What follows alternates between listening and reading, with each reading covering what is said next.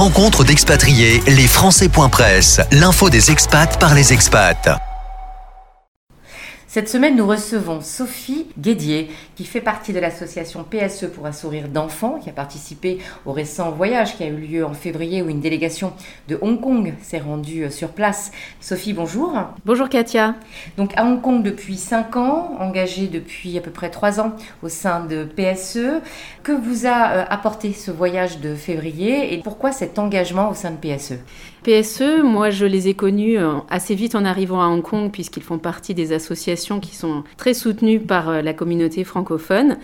Et assez vite, on m'a proposé de participer au programme de mentoring qui existe pour euh, les élèves de leur petite business school. Pourquoi j'ai tout de suite dit oui? Puisque moi j'ai un profil en ressources humaines et une expérience d'un peu plus de 20 ans en, RH et que ça me permettait de donner un petit peu de mon temps, faire du bénévolat dans un sujet que je connaissais bien. Et puis euh, cette opportunité du voyage de famille s'est euh, à nouveau ouverte après trois ans de Covid où personne n'a pu évidemment aller là-bas. Et on a pu organiser euh, un voyage avec une vingtaine de personnes, donc cinq familles, dix adultes et dix enfants pour aller sur place. Durant cette, cette, visite, les 10 adultes étaient euh, tous sur le projet mentoring ou pas? Non, alors effectivement, le projet mentoring, c'est un projet qui était un petit peu à part. Mais cela dit, on a eu l'opportunité de faire des réunions sur place justement pour démarrer le programme 2023 et de rencontrer tous les élèves et les membres de l'équipe de staff et de professeurs qui allaient être mentorés. Parmi les 10 adultes du voyage, on en a euh, quand même certainement 5 ou 6 qui sont mentors. D'accord. Donc on soutient et on accompagne les enfants de la business school. Donc ce sont des enfants qui ont entre on va dire 16-17 ans et puis 22 ans, qui sont formés sur des sujets à la fois finance, comptabilité, RH, administration, vente et marketing. Donc, et notamment, on a profité de ce voyage où on était sur place pour aller faire euh, des simulations aux entretiens d'embauche pour des jeunes adultes, on va dire, qui n'avaient jamais eu l'occasion de passer des entretiens, pour les aider ne serait-ce qu'à se présenter, à introduire leur parcours et à, y expliquer euh, leurs compétences et ce qu'ils ont envie de faire euh, plus tard. D'accord. Quel est le bilan que vous tirez?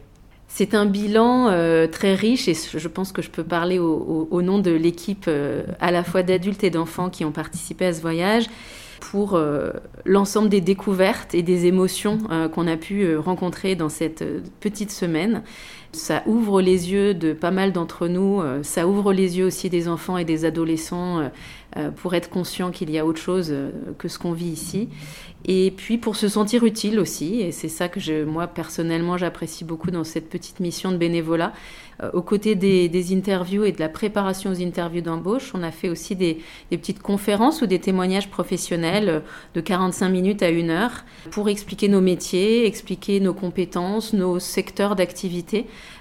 Euh, très chouette aussi. Ouais, on va avoir un reportage qui a été fait euh, durant ce, voyage avec euh, une explication un peu plus en profondeur de ce qu'est cette école et surtout des rencontres avec les élèves qui en font partie. On va terminer là-dessus. De quoi a besoin aujourd'hui pour un sourire d'enfant? Pour un sourire d'enfant, comme beaucoup d'associations, a surtout besoin de fonds de, pour pouvoir financer l'ensemble de ses activités. C'est très simple de devenir donateur avec un QR code qui est disponible sur le site de PSE pour un sourire d'enfant sur Internet, mais également localement ici à Hong Kong. Un gala sera organisé également à la rentrée euh, après les vacances d'été. Toutes les euh, énergies, que ce soit pour le programme de mentoring, que ce soit pour euh, des actions locales de sensibilisation et que ce soit pour devenir donateur et surtout donateur à long terme. D'accord, donc on laissera bien évidemment toutes les informations, les liens, le site sur la page de cette émission. Merci beaucoup Sophie. Merci à vous. On écoute maintenant le reportage réalisé au cœur de l'association par Catherine Boulet-Gercourt.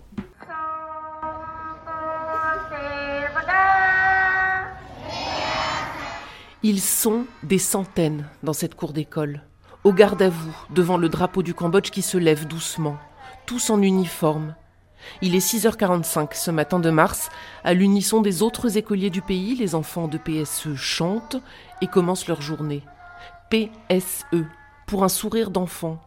Quand l'ONG est créée il y a presque 30 ans, c'est un pari un peu fou de deux Français, un couple, Christian et Marie-France Despalières, sortir les enfants les plus pauvres de Phnom Penh de cette décharge où ils passent leur journée, leur offrir une autre vie.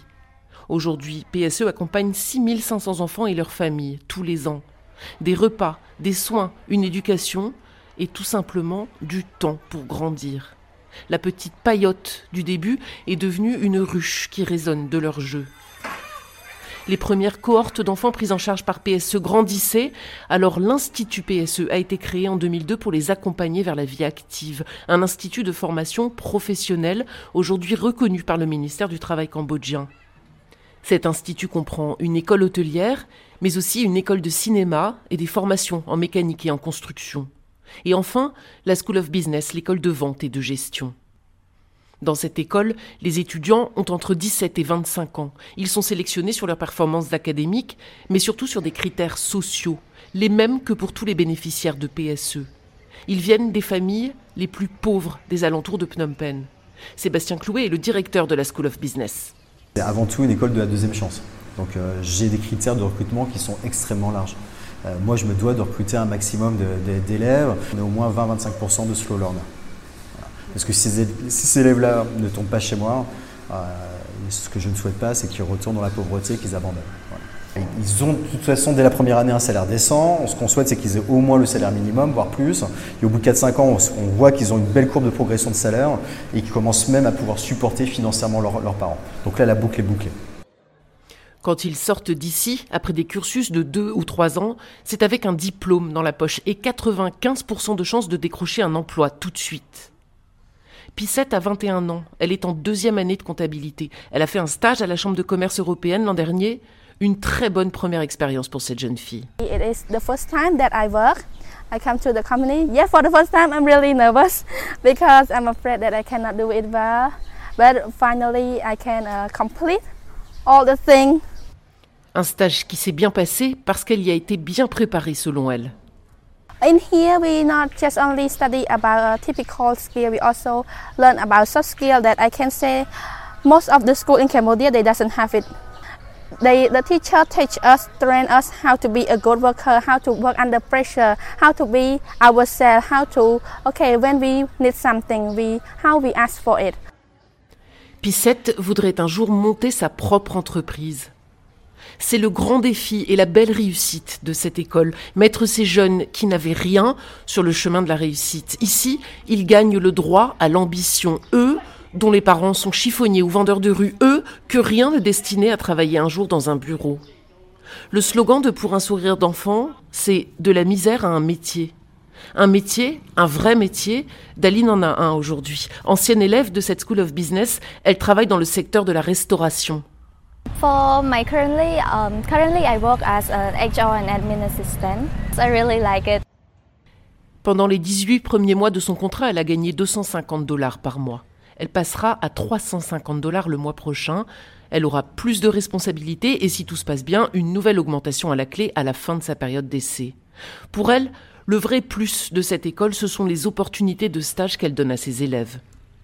That is the great opportunity to the student that they can learn from the internship and they have the like uh, a lot of opportunity to compete with other candidates to apply when they finish.